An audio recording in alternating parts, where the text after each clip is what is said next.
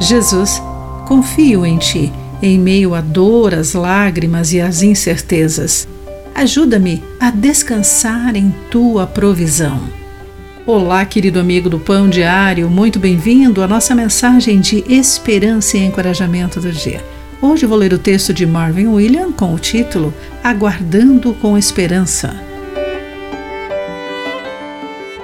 No filme Sempre ao Seu Lado, de 2009, um professor universitário fez amizade com Hachi, um Akita perdido. Todos os dias, o cachorro demonstrava sua lealdade, esperando na estação de trem até o professor voltar de seu trabalho. Um dia, o professor sofreu um derrame fatal. Hachi o esperou por horas na estação de trem.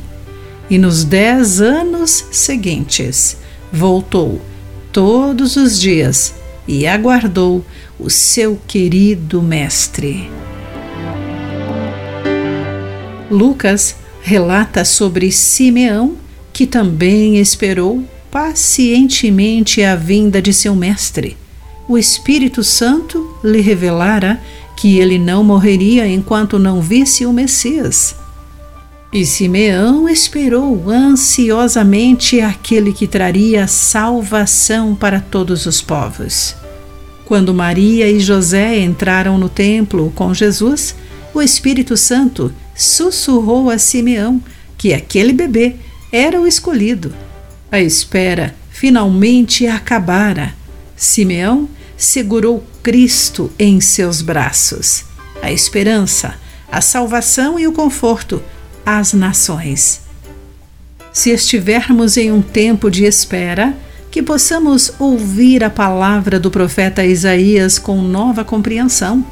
Mas os que confiam no Senhor renovam suas forças, voam alto como águias, correm e não se cansam, caminham e não desfalecem.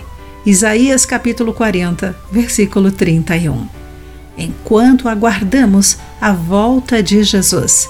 Ele nos concede a esperança e a força que precisamos para cada novo dia. Querido amigo, em algum momento você se cansou de esperar em Deus? O que o encorajou a perseverar durante essa temporada desafiadora? Pense nisso. Aqui foi Clarice Fogaça com a mensagem do dia.